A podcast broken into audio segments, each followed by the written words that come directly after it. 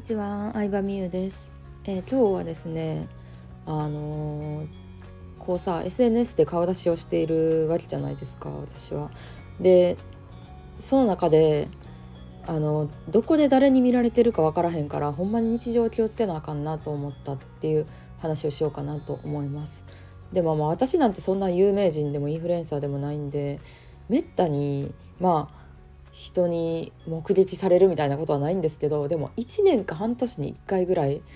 あるんですよね。どこどこで見ましたとか同じコワーキング通ってましたとかこの辺りどこどこのエリアよくいるんですかとか、まあ、私もインスタストーリーとかであのどこどこ行ったよとか大阪に住んでるよとかそういうのは公表してるんであの行動範囲とか、まあ、よく見てくれてる人は知ってると思うんですけど USJ で見ましたとかあるんですよたまにね。うん、服とかなんか普通に顔出しとかしてたりすると。だからでもそれ連絡くれてる人ってめっちゃわずかなわけじゃないですか。目撃した人全員が連絡くれてるわけではもちろんないと思うんで。ってなった時に絶対モラルをちゃんと守らなあかんなってどこで誰に見られてるか分からへんから、まあ、ポイ捨てとかあのまあ普通にしないですけどちゃんとスタバでもさゴミの分別やったりとかさ、うん、スーパーでもなんかなんやろもうなんかへ見られてよろしくない行動信号無視とか例えばですけどしたらあかんなっていう風になんか引き締まりましたね気持ちが。うん、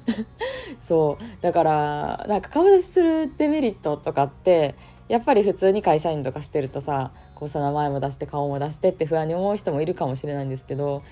まああんまりデメリットは正直なくって、うん、6年ぐらい顔出しして活動してるんですけどたまになんか声かけててくれたりとか見ましたよって言われるぐらいで、うん、デメリットはないんですよね。でむしろこう誰に見られてるか分からへんからほんまに日常生活気をつけようみたいにはなったので私あの点滅してる横断歩道はマジで渡らないんですよ。うん、であの遮断機カンカンカンってなってる遮断機踏切を渡るなんてもってのほかでなんかそういうの見られたら嫌じゃないですか。うん、だからなんかね芸能人とかじゃないんです芸能人の人もそれを気にしてるみたいに言ってる人がいたんですけど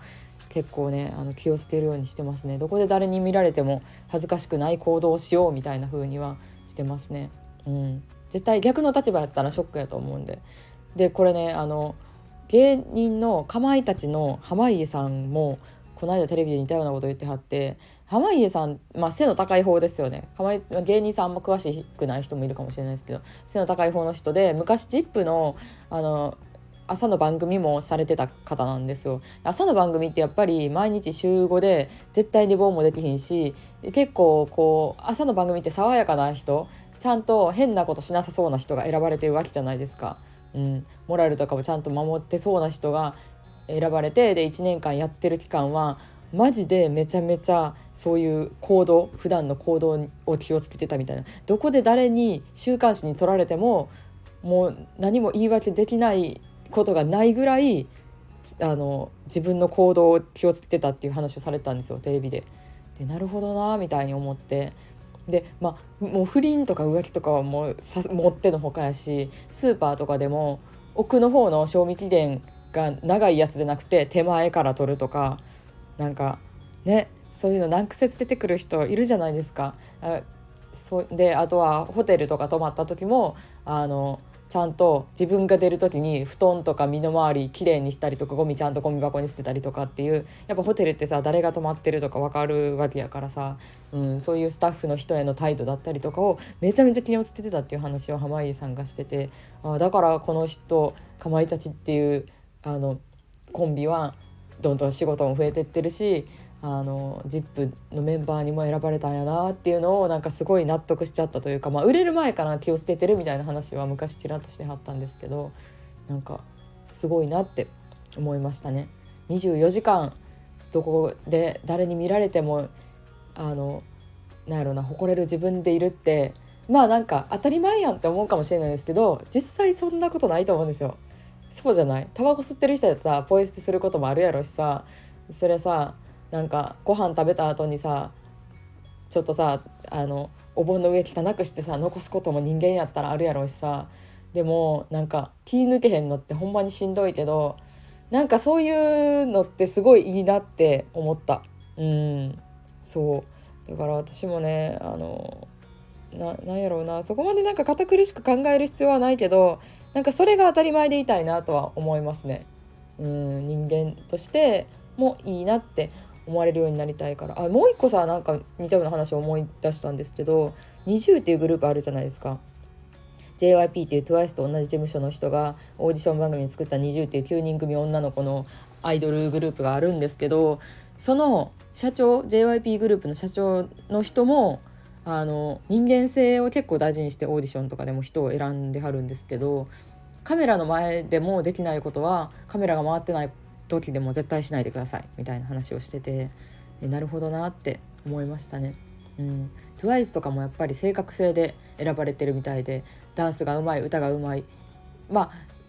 それは大事な要素やけどそれだけで選んで性格悪いけど周りの人とうまくやっていけへんけどこの人歌うまいから選ぶみたいなことは JYP 事務所っていうのは絶対ないらしくて。で圧倒的に他の事務所よりもスキャンダルもめっちゃ少ないんですよ。そうだからね最終的にどんな仕事であれこうなんか性格